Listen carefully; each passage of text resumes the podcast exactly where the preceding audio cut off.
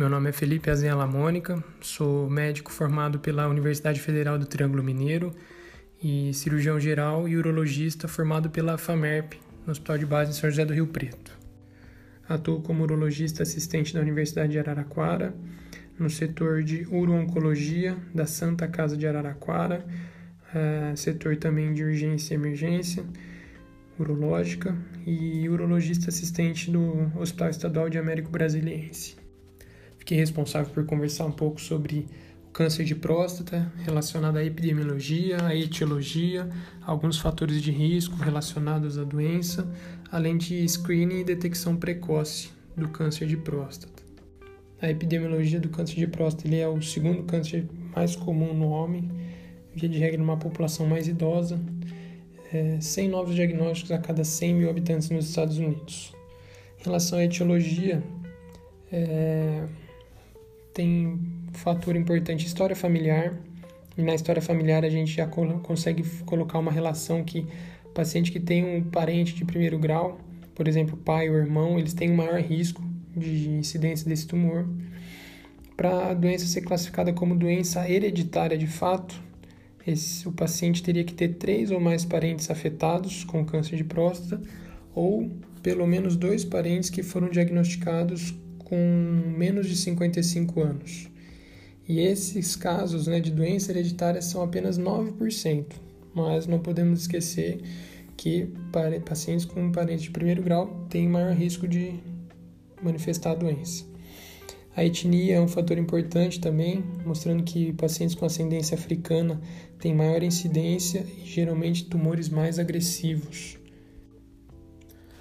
É, algumas mutações nas linhagens germinativas de genes, como BRCA1 e 2 e a OXB13, né, HOXB13, é, eles têm sido associados a um risco aumentado de câncer de próstata. Então, alguns estudos têm mostrado que a análise desses genes pode ser uma opção para identificar famílias com risco aumentado. Falando agora sobre fatores de risco, é um tema bem controverso, com diversos estudos diferentes falando sobre algum, algumas alimentações, algumas medicações. Acho que é importante já deixar bem frisado no início aqui que, como recomendação da Sociedade Europeia de Urologia, eles não recomendam nenhuma medida preventiva ou dietética específica para reduzir o risco de desenvolvimento de câncer de próstata, certo? Mas eu vou comentar algumas uh, algumas substâncias, algumas medicações, algumas vitaminas que são, são sempre estudadas e continuam sendo estudadas que falam a favor ou não da diminuição do risco do câncer de próstata. Bom, diversos fatores exógenos e ambientais estão envolvidos. Por exemplo, o japonês tem um menor risco do que os homens ocidentais. Porém, quando eles se mudam para a América, o risco aumenta, se aproximando do americano. Isso é um fator importante relação à, à hipertensão arterial sistêmica e a circunferência abdominal, isoladamente, eles são fatores de risco para o câncer de próstata. Em contrapartida, em contraste a essa informação, né, nós temos um, detalhe que três ou mais componentes da síndrome metabólica eles diminuem o risco da incidência do câncer de próstata. A Colesterol alterado ou mesmo o uso de estatinas não tem relação com o aumento ou não da incidência do câncer de próstata. Um estudo grande, né, o REDUCE, ele mostra que a obesidade ele tem um menor risco para câncer de próstata de baixo grau, mas tem um maior risco para o câncer de próstata de alto grau. Né? Então, eles no estudo também levantam a hipótese que esse efeito parece estar mais relacionado aos determinantes ambientais relacionados ao MC do que com fatores genéticos. Em relação aos fatores dietéticos, né, o álcool, então a ingesta excessiva de álcool e a abstinência tem um maior risco de câncer de próstata, além da mortalidade específica, também aumento da mortalidade específica ao câncer de próstata. As proteínas de laticínios têm uma fraca relação, a gordura, né? Então tem uma relação entre a fritura e risco de câncer de próstata, ela, ela pode existir e ácidos graxos poliinsaturados não são encontrados relação em relação à incidência do câncer de próstata, aumento dessa incidência ou não. Ah, os licopenos, carotenos, têm uma tendência a um efeito benéfico, é, porém não tem alteração significativa quando comparado ao placebo. A carne, em meta-análise, não mostrou associação entre a carne vermelha e a processada com o câncer de próstata. A fitoestrógenos, eles mostram, eles parecem reduzir o risco de câncer de próstata. Um tema bem controverso, além de todos esses que já estão sendo falados, né? A vitamina D em altas e baixas concentrações estão associados ao aumento do risco de câncer de próstata e ainda mais para alto grau, certo? Além disso, a vitamina E e o selênio, né, eles colocam nesses estudos que uma exposição a longo prazo ao selênio pode diminuir o risco do câncer de próstata agressivo, porém a suplementação não afetaria na incidência, o que mostra para gente que o suplementar com vitamina E selênio não traria um benefício para reduzir a incidência. Em relação às medicações hormonalmente ativas, entre aspas, né, principalmente os inibidores da 5-alfa-redutase, é, como por exemplo finasterida ou adutasterida, é importante dizer que nenhum deles foi liberado como quimioprevenção para o câncer de próstata, mas tem vários estudos que parecem ter o potencial para prevenir ou retardar o desenvolvimento de câncer de próstata, certo? É, recentemente aí especificamente dia 8 de março de 2021, um grupo da Universidade de Los Angeles publicou no World Journal of Urology um estudo retrospectivo que mostrou que o uso da, do inibidor da 5-alfa-redutase em pacientes em segmento de 6 anos, né, então foi um estudo bacana, prolongado aí, em homens que estavam em vigilância ativa para câncer de próstata, está associado a uma diminuição da, da taxa de tratamento definitivo, além da diminuição da progressão patológica. É um estudo recente, né? um estudo bacana, mas tudo muito novo, mas é importante a gente saber dessas possibilidades aí. Algumas outras informações também, então, por exemplo, a testosterona em pacientes hipogonádicos, né? a suplementação da testosterona não aumenta o risco. A gonorreia, ela é associada a um aumento da incidência de câncer de próstata, o paciente que trabalha é, em períodos noturnos tem um risco aumentado também. Tabagismo ativo ele tem um risco aumentado de morte por câncer de próstata. A exposição ocupacional ao cádmio ela é relacionada ao maior risco do câncer de próstata. E como curiosidade interessante, o efeito protetor para câncer de próstata, então, é a exposição à radiação ultravioleta, a circuncisão e uma maior frequência de ejaculação, especificamente aí maior ou igual a 21 vezes no mês, é, quando comparado a 4 a 7 vezes no mês. Né? Isso mostra um risco de 20% menor de câncer de próstata, os estudos mostraram. Agora falando sobre as evidências né, relacionadas à epidemiologia e à etiologia do câncer de próstata, que eles gostam de colocar assim no, no guideline europeu, é, o câncer de próstata é uma das principais preocupações da saúde do homem, é uma, a sua incidência é principalmente dependente da idade. Fatores genéticos estão associados ao risco e à agressividade do câncer de próstata, mas os estudos necessitam definir a aplicabilidade do rastreamento genético é, da suscetibilidade ao câncer de próstata. Uma variedade de fatores exógenos e ambientais podem ter impacto na incidência e no risco de progressão do câncer de próstata é, os inibidores da 5-alfa-redutase eles não são aprovados como quimioprevenção e além de a suplementação de selênio ou vitamina E não tem benefício efetivo em prevenir o câncer de próstata e a suplementação de testosterona em pacientes hipogonádicos eles não aumentam essa suplementação não aumenta o risco de câncer de próstata, certo?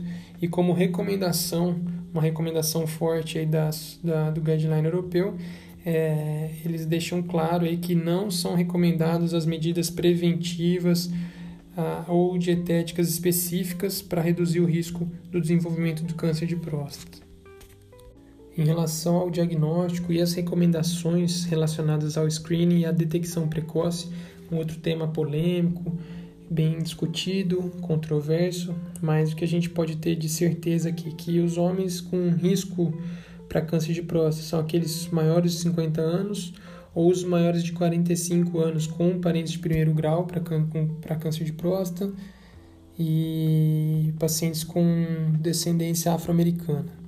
Em relação às recomendações da sociedade europeia, né, dos guidelines da sociedade europeia, eles comentam que para a gente não sujeitar o nosso paciente para um teste de PSA sem aconselhar ele sobre os potenciais riscos e benefícios, a gente tem que oferecer uma estratégia individualizada, adaptada ao risco, para a detecção precoce de um homem bem informado, que tenha um, um PS bom e uma expectativa de vida de pelo menos 10 a 15 anos.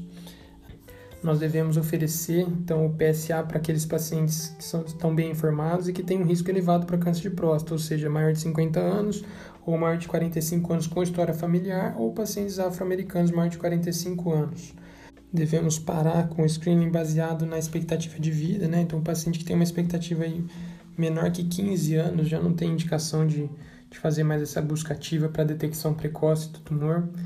É fundamental, né? Deixar claro aqui que essa avaliação ela tem que ser acompanhada sempre do exame digital retal da próstata, né?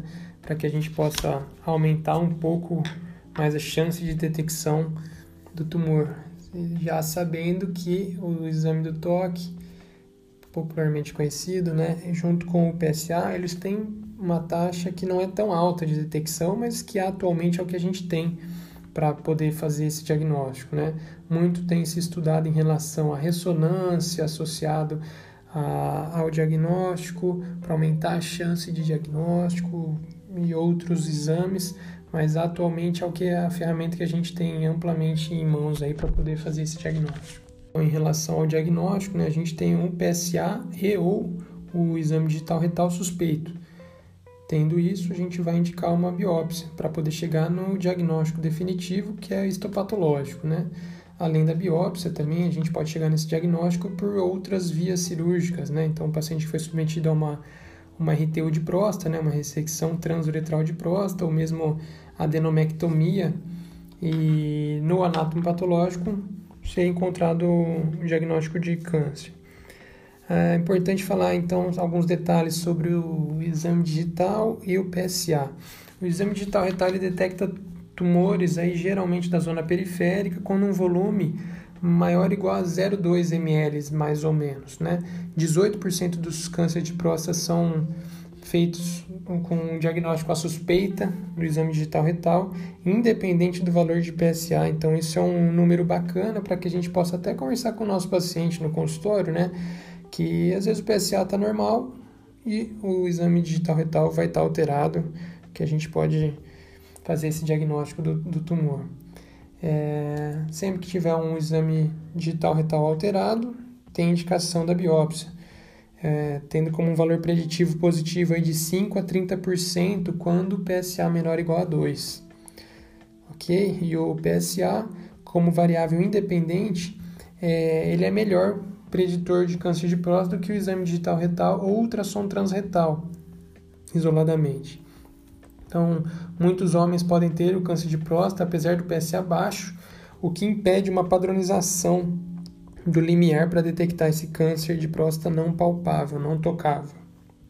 Lembrar sempre também que um PSA isoladamente alterado, né, ele não indica biópsia. A gente tem que entender o PSA como uma curva, né? E a gente obrigatoriamente tem que repetir um PSA alterado isolado dentro de algumas semanas para poder diferenciar algum erro laboratorial que possa ter acontecido. Além disso, para a gente tentar refinar um pouco esse nosso diagnóstico, a gente pode utilizar de algumas ferramentas simples, né? Por exemplo, a densidade do PSA, que nada mais é que o valor do PSA dividido pelo volume da próstata, quantificado pelo ultrassom transretal, tendo como informação que quanto maior a densidade, maior é a chance de câncer de próstata clinicamente significativo. Uh, temos também a velocidade do PSA, né? então nada mais é que o aumento anual absoluto do valor do PSA e o tempo de duplicação. Essas duas informações, esses dois padrões, eles podem ter um papel prognóstico no tratamento do câncer de próstata, mas eles são bem limitados para diagnóstico devido a algumas interferências, como o volume prostático total né, em pacientes com hiperplasia prostática benigna, diferentes intervalos entre as coletas do PSA e presença de aceleração e desaceleração da velocidade do PSA é, ao longo de um ano aí. Outra ferramenta importante que temos é a relação do PSA, que é a relação é PSA livre sobre o PSA total, quando o paciente tem um PSA total, o valor entre 4 e 10. É, quanto menor for essa porcentagem, ou seja, principalmente menor que 10%, maior é a chance do paciente ter um câncer de próstata. E essa porcentagem sendo maior que 25%, ele tem uma menor probabilidade de câncer de próstata. Falando em números aí, então, 56% do câncer de próstata em biópsias de pacientes com uma relação menor que 10% e apenas 8% em pacientes biopsiados quando a relação é maior que 25%, né? Então ele, lógico, não é uma certeza, mas é um número que ajuda a gente a tomar uma decisão clínica. Pensando em refinar ainda mais o diagnóstico, né? Outros testes séricos são estudados e tentando implementar ainda fora da nossa realidade, principalmente quando a gente fala em serviço SUS, né? Mas são outras ferramentas possíveis.